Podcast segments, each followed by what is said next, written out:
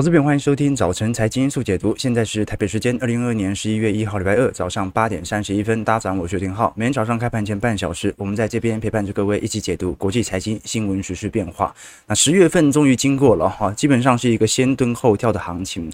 昨天虽然道琼收黑了一百三十点，稍微有所回档，不过道琼还是创了一九七六年以来最亮丽的单月表现。我们看到在呃，四大指数的月涨幅当中，道琼月涨幅有十三点九五 percent，标普和纳指则有八个 percent 和三点九 percent，所以看得出来，啊，其实本波的弹幅主要还是由能源股和传产股来进行带动，反而科技股的涨势就没有这么亮丽了。所以，如果十一月份能够延续光辉十月的行情，那基本上可以推论哦，因为道琼快要站上年线了。那如果真的这样子势如破竹，哦，道琼站上年线，然后持续的。挑战回前高，那么就很有可能就是回升了。所以接下来，如果十月份是持续的反映这种中期反弹，轮到科技股的轮涨的可能性，其实算是蛮高的。尤其我们看到这一次标普五百指数当中，企业的实质。获利率其实是有微幅的增高的哦，来到十二点 percent，呃，十二点零 percent，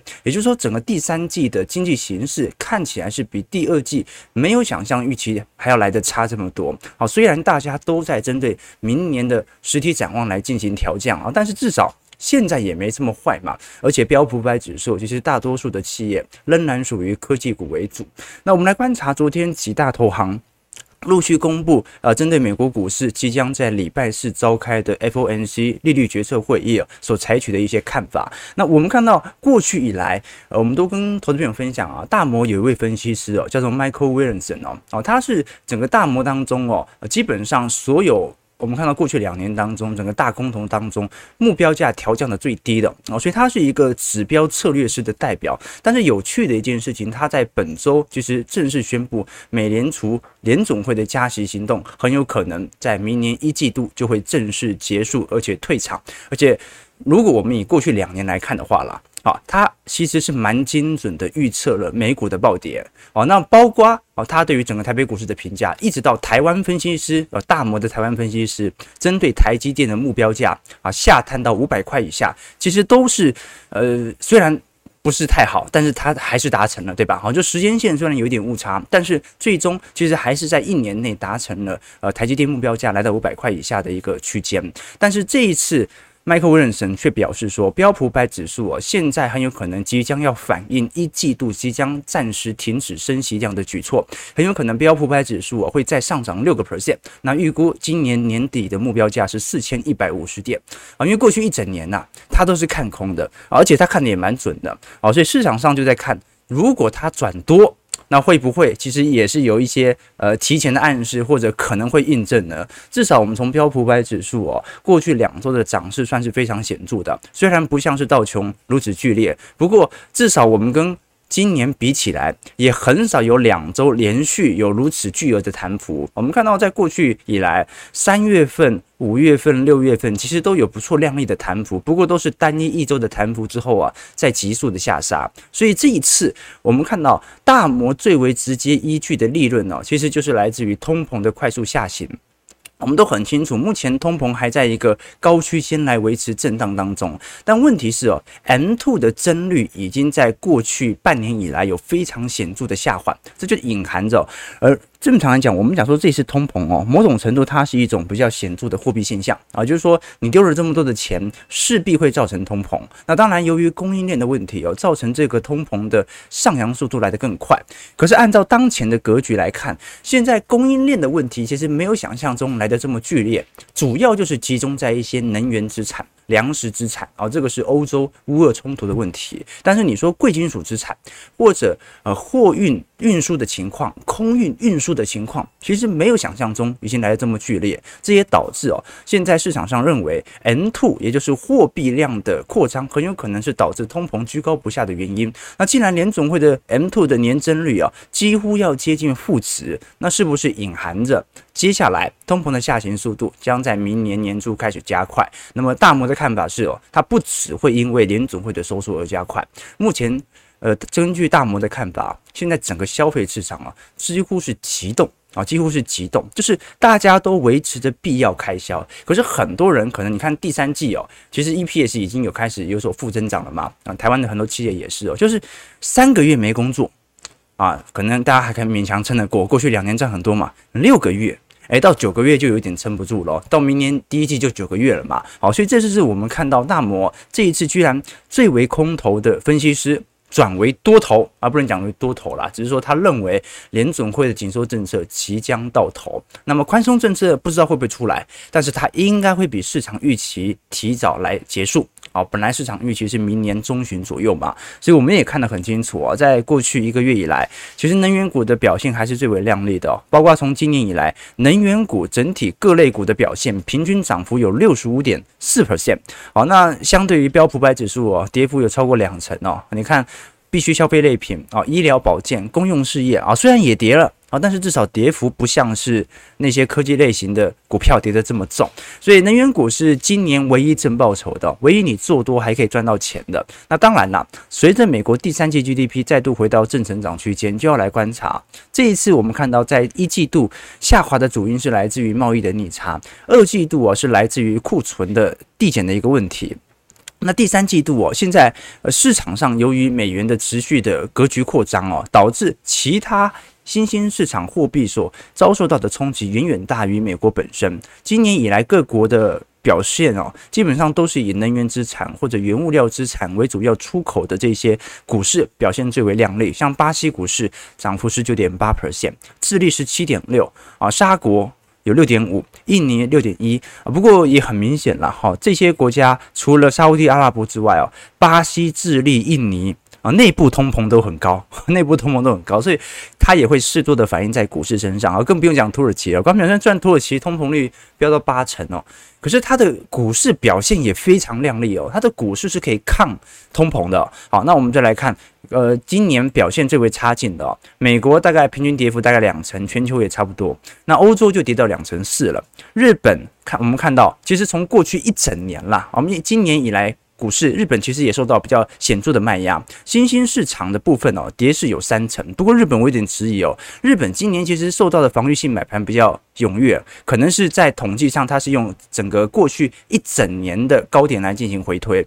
如果我们看两百五十年的债券史，其实就可以理解了，这个比股市摔得更重的其实是债券市场。债券市场哦，如果我们以过去哦，呃，连续的债券的损益来做观察的话。是一七八八年以来最差的年度回报率哦，哦，就过去三百年来都没有看到债券连跌速度来得这么快的哦，哦，基本上十年期美债现在大概在报在四点零五 percent 左右，今年的年化跌幅大概也有两成三了，而且是第二年下跌，从去年开始收紧购债就一路跌到现在。那另外一点，我们如果勘察到一九五八年到一九五九年哦。当时连续亏损是比较显著的，不过当时主要还是来自于股市的明显蓝筹股的上涨，所以形成债市资金的流出。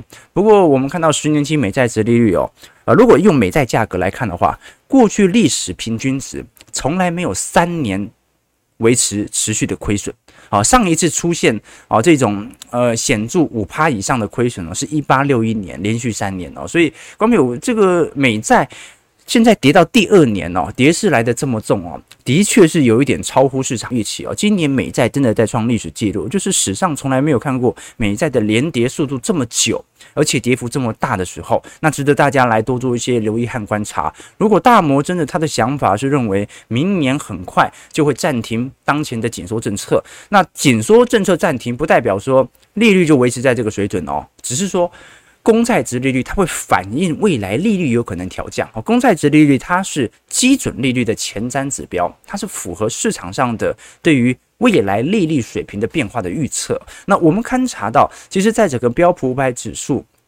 跟十年期美债殖率当中啊，它是在今年有非常显著的联动替代效果。那接下来就要观察，因为整个标普五百指数或者科技股哦，目前仍然持续受到这种利率上的冲击。那是不是一定要升到四点七五到五个 percent 联准会的最最终目标利率值才有可能来到一个筑底迹象呢？呃，我会反倒会认为说，现在整个市场有一点 pricing 的感觉哦，就是没有人不知道它要升到四点七五。那如果所有人都知道，那应该会提前针对科技股来做定价，对吧？好，所以我会觉得说，科技股现在其实已经反映了四点七五到五个 percent 到时候的利率水平了。那科技股未来的变动持续的破底，是来自于。点阵图又上移了，又上移了，才会影响到科技股的变化。那我们观察到，尤其近期两年期公债殖利率哦，已经上扬到四点五 percent 了。那随着利率水平的持续走高，我们看到最近彭博社针对的两百五十名投资经理人的调查报告显示哦，现在他们在十一月一号到十二月二号联总会的会议前，其实已经开始提前来买入美元。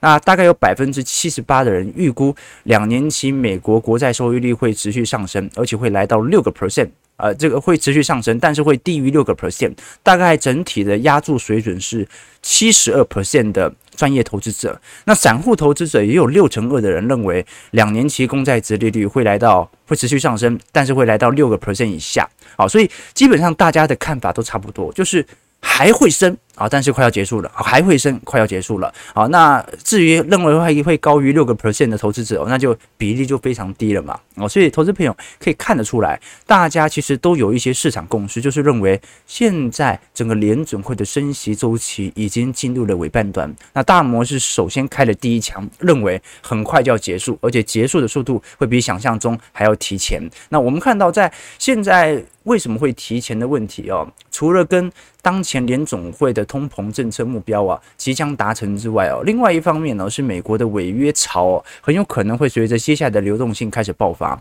我们看张图表哦。是美国公司债的不良债务，那不良债务很好理解的啊，基本上就是呃由本来的这个 Triple A 啊或者双 A 等级慢慢的下调的这些债务的评级是否有增加的一个倾向。那我们看到以美元计价的债券和贷款交易量哦，已经创了二零二零年九月份以来的最高。那在连续五周增长之后，我上周已经达到了两千七百一十三亿。好，在一个接近二零二零年。啊，准备要突破二零二零年的水平哦。那我们都很清楚，二零二零年当时九月份之所以有大量的违约潮开始出现哦，这个很好理解哦，人家一整年几乎都在封城。那很容易债务上就容易有违约的情况开始发酵，但今年不一样哦。今年其实前三季大家公司的获利还不错哦，但是就因为联准会的紧缩政策，有许多债券可能采用浮动利率的这些公司，瞬间就开始面临极大的这种利率水平，那最后就会形成啊违约市场，尤其是 CDS 的上扬。那我们观察到，为了解决当前度哦。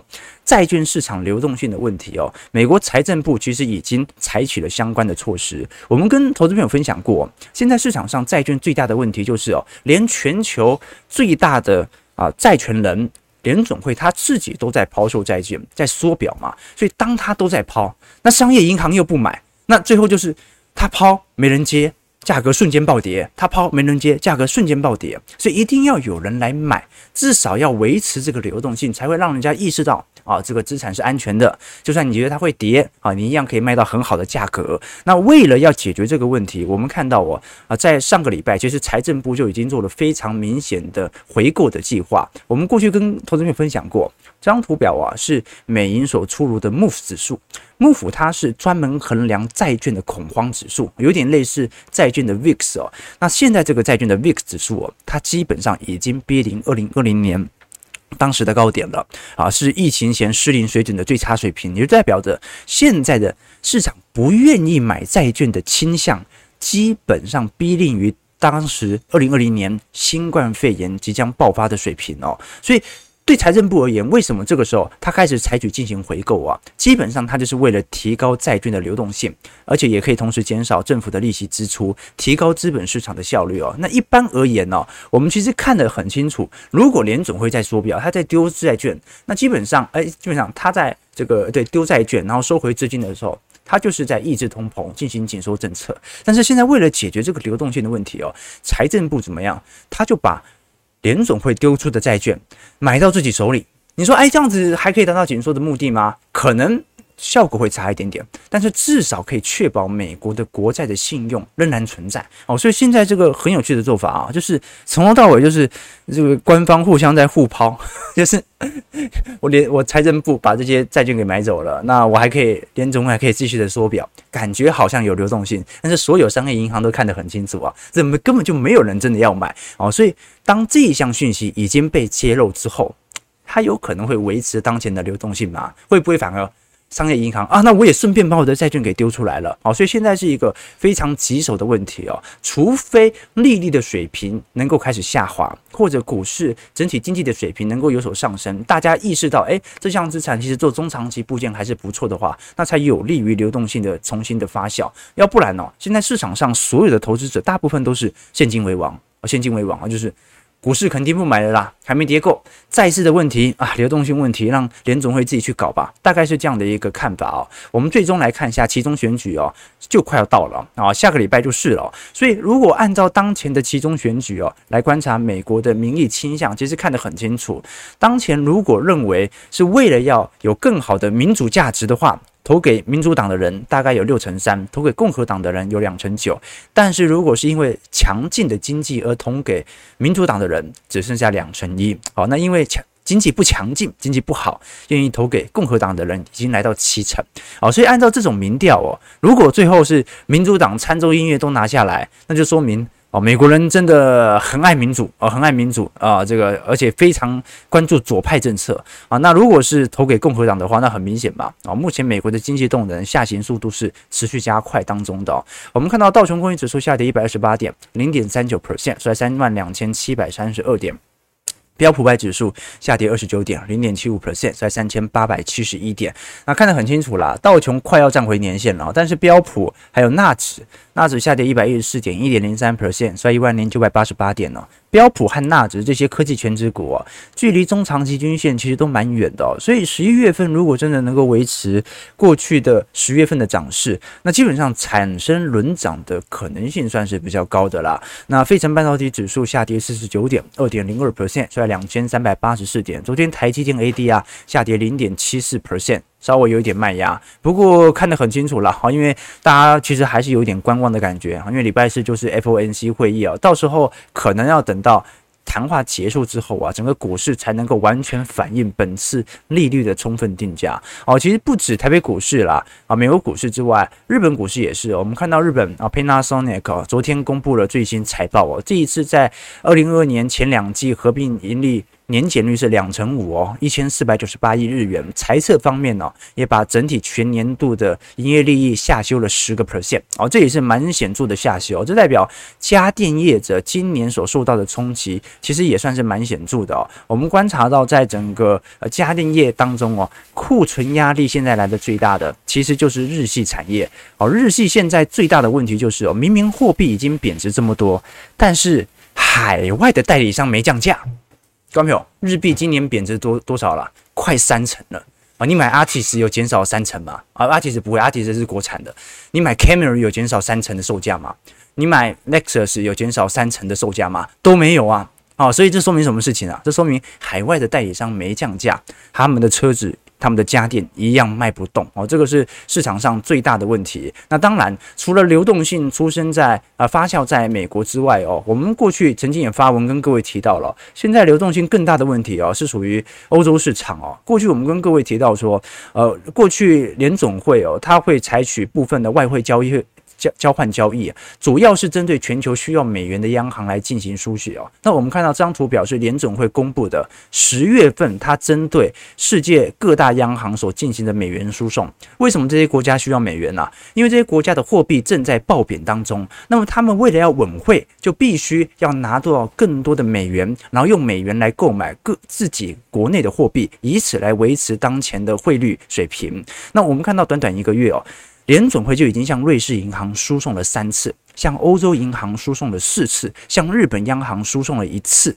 尤其我们看到十月二十七号这一天，总转账金额二十七号，我们看到呃最为明显的，其实针对整个啊不是不是二十七号啊，是几号啊？是十月二十二呃十十的十十月二十号啊，十二月十二号，十月二十号这一天呢、哦。运送了一百一十点九亿美元。好，所以这个是我们看过去历史上哦最大的单笔美元互换账户，世界上从来没有这么大笔的美元进行运送过啊，除了洗钱之外哦，所以。这为什么有那么大笔的美元突然输送到瑞士央行？一个最直观的原因就是因为瑞士信贷这件事情直接影响到整个瑞士央行整体在瑞士的信用风险。那联总会这次也很明显啦，虽然它升息归升息啊，虽然是我们的美元你们的问题，但它也不希望。新兴市场或者欧洲央行再倒吗？你再倒，那联总会最终还是要救的。哦，所以这个是很明显，我们观察到全球都有非常明显的美元荒流动性的问题，尤其。过去我们也跟各位提到，现在联准会在一个显著的缩表过程当中，那欧洲央行在年底的升息政策也会持续，所以接下来就来观察啊，全球的央行在紧缩政策，如果由联准会开了第一枪开始暂停，那么对于欧洲或者整个英国央行后续的变化又为何呢？这个是给各位投资朋友多做的一些留意和观察，请大家多多关注了啊！因为整个市场上的变因很多啊，现在有时候新兴市场爆一弹，呃，英国市场爆一下，然后欧洲市场又爆一下啊，你要完全的理解现在的风险在哪里，其实也是有点难度了。只能说，呃，我们用基期的角度来判断，可以用更精准的角度来直接进行市场资金的投放或者收缩。对，英国，英国，我们今天也要讲英国的，但时间有点不够了。英国最近不是苏纳克上台之后啊，其实很多的财政政策或者货币政策哦，基本上还是有点不同调的感觉哦。因为苏纳克是希望接下来用征税的方式，以此来抑制通膨哦，先压通膨后拉抬经济哦。但是啊，当时特拉斯会采取这种减税政策，他的目的就是。不想要市场上的民意压力短期内这么大嘛？不想要大家在抗议嘛？但现在啊，苏纳克一旦采取这种比较准节或者货币紧缩政策哦，那对于市场上的民怨，它也不会因此而降低嘛。我过去跟各位提到哦，特拉斯其实本来在呃今年呃年底的时候要出一本书哦，本来是十一月、十二月就要出了啦。好，但是因为他上任才四十四天，马上就下台，就是出版社都还没出版。他就已经先下台了哦，所以我们看到这一次书名改了三次哦。第一次哦叫做，他出版的传记叫做《特拉斯的惊人崛起》。Astonish Rise 哦啊，惊人崛起。那第二本后来这个他当上首相之后啊，呃，应该这样讲了，当时他还没当上首相，是今年年初的时候，然后他们这个出版社就要聊这个特拉斯的惊人崛起。那后来他当上首相了，出版社就兴奋极了嘛，哦，他就在说明加嘛写上特斯拉的爆炸性崛起啊，爆炸性崛起哦，Explosive Rise 哦。那到现在特拉斯下台了啊，他的书名又改成了。特拉斯的意外崛起和快速崩落，好，所以观众朋友你可以看到哦，这个现在出版业不也不是特别好做，对不对哦？这短时间的变化之大，我们看到英国当前的 GDP 水准哦，在第三季、第四季哦，几乎已经是百分之百衰退了。我们看第三季美国经济还是正成长哦，第三季、第四季英国是百分之百衰退。那预估整条衰退的逻辑会一路延续到明年的第二季到第三季左右，哦，所以英国现在。现在就是衰退周期。我们过去也跟投资朋投资朋友分享过，英国是本轮全球发达市场当中啊，升息速度来得最快的。所以，呃，它对于经济的前置力度也来得最大。好，那么现在它也是最早进入经济衰退的。接下来我们就来观察，那英国是不是走出这个通膨的阴霾，走出经济衰退的阴霾，就隐含着全球发达市场也慢慢的走出阴霾了呢？好，我们看一下台北股市的表现，来跟投资朋友做一些追踪。台股的部分，昨天量缩收涨一百六十一点啊，这个整体量能很小啦，一千六百九十亿，收在一万两千九百四十九点啊，但。虽然昨天稍微有所收涨，但很明显嘛，就市场上的追价意愿也不是特别明显啊。大家都在观察十一月份的利率决策会议哦。虽然昨天台币哦，呃，美股呃，台币台币股市上涨，昨天台币还是小贬了六点二分。那这说明人外资也没买多少嘛。昨天外资还是买进的力度还是百亿以下，而且还把资金给汇出去了哦。昨天收在三十二点二一块。那如果以台积电来看的话，昨天收涨二点七七 percent，收在三百九十块。好，那。值得观察是联发科，联发科大涨了四个 percent。那红海是因为受到郑州厂的负面消息哦，仅仅收跌了一点四四 percent 啊。不过郑州厂的消息这么大，它也才跌一点四 percent 而已，我感觉哦，这张股票真的蛮稳的哈。从 今年以来，红海哦，持有红海的人今年可能跟大盘完全脱节，没 feel 啊，没 feel 啊。那现在市场上的揣测，因为郑州现在呃已经有大量的。员工已经离开了郑州厂富士康，所以有不少的人暴走离开富士康，它是一个事实。那我们更为关注的是，因为有二十万人啊，也不可能全部人都离开。那接下来观察的一件事情是，那红海本身在十月份的具体产出到底表现为何？因为九月份基期红海推很高哦，鸿海九月份营收蛮亮丽的，那十月份。从积极效果来看，肯定就不会这么表现这么好了。那另外一方面，现在你像郭明琴认为，红海很有可能在十月份的产量可能会减少三成，可是减少三成也不是什么大大事吧？那库存这么高，苹果手机又现在又卖不太掉，对吧？好，所以我觉得反而反而影响没这么大。我们反倒来观察整个新兴市场的实质动态，各位就可以理解了，为什么大摩现在不只针对美国股市，已经有超跌即将反弹的疑虑哦。现在他连新兴市场股市哦，也认为有非常显著超跌的迹象。这张图表，白色线是新兴市场指数的 P/E ratio 哦，我们看到其实从二零二零年最高曾经来到二十六倍哦。快速的下滑，现在接近九倍啊，差不多就是台北股市当前的本益比哦。那我们看到蓝色线是 P/E ratio 过去的盈余预估哦。那看到现在的 P/E ratio 的下滑幅度已经超过了当时市场的预估值哦，也就是说，呃，现在大摩认为新兴市场有非常显著被超杀的疑虑，而且不是所有新兴市场都有当前的汇率风险啊。你像现在在亚洲新兴市场当中哦，这个汇率风险来最大的其实是南韩。哦，南韩现在有部分的企业已经开始显著倒债。那即使南韩的升息政策已经非常显著哦，但是市场还是大量的呃空头在压住韩元会跌到一千五百块。哦，这个是国际主力资本的显著的干预。哦，这个值得大家来多做一些观察和留意哦。那另外一点是。这个香港嘛，哦，香港的外汇储备下滑幅度也很快哦。虽然它背后有中国大陆在撑腰，可是各位也看得很明显哦，香港本益比的下修非常之显著哦。这种下修显著，你如果无法看到一个足底的迹象哦，就会很明显的感受到那种本益比和 EPS 同。同比同步下修的一个情况，值得大家来多做些留意和观察。好，八点五十九分，我们来看一下投资朋友的一些想法和提问，跟大家做一些交流哦。这个贝中是说，台湾的日本商品根本没降价，所以我去日本网站代购会比较便宜啊。现在去日本玩真的蛮爽的哈，这个物价瞬间贬了三成啊，就真的感觉现在去日本真的很不错啊。是下跌二十七点，今天第一盘爆出来也很低哦，那预估量能一千五千六百亿而已，是在一万两千九百二十一点哦。大家都说 今天 人人走茶凉啊，对，人走茶凉。这个啊，每年一趴大约七十二年翻倍啊，没错，不好意思，七二法则啊，七二法则，七二法则。好，这个开低走高，昨天买进的，今天再见。对，跟苹果橘子经济学有关系吗？有哦，他们都是非常不错的著作啦。OK，这个。Instagram 昨天还宕机啊，Meta 真的完了。好了，再看看吧。哦，其实科技股的轮动就是这样啦。啊，我们说虽然产业的轮动很快，但你觉得有一天 Meta 能够站回到市值前十名的角色吗？应该有点难度了。早上九点零四分，感谢各位今天参与哦。我们今天稍微梳理一下整个。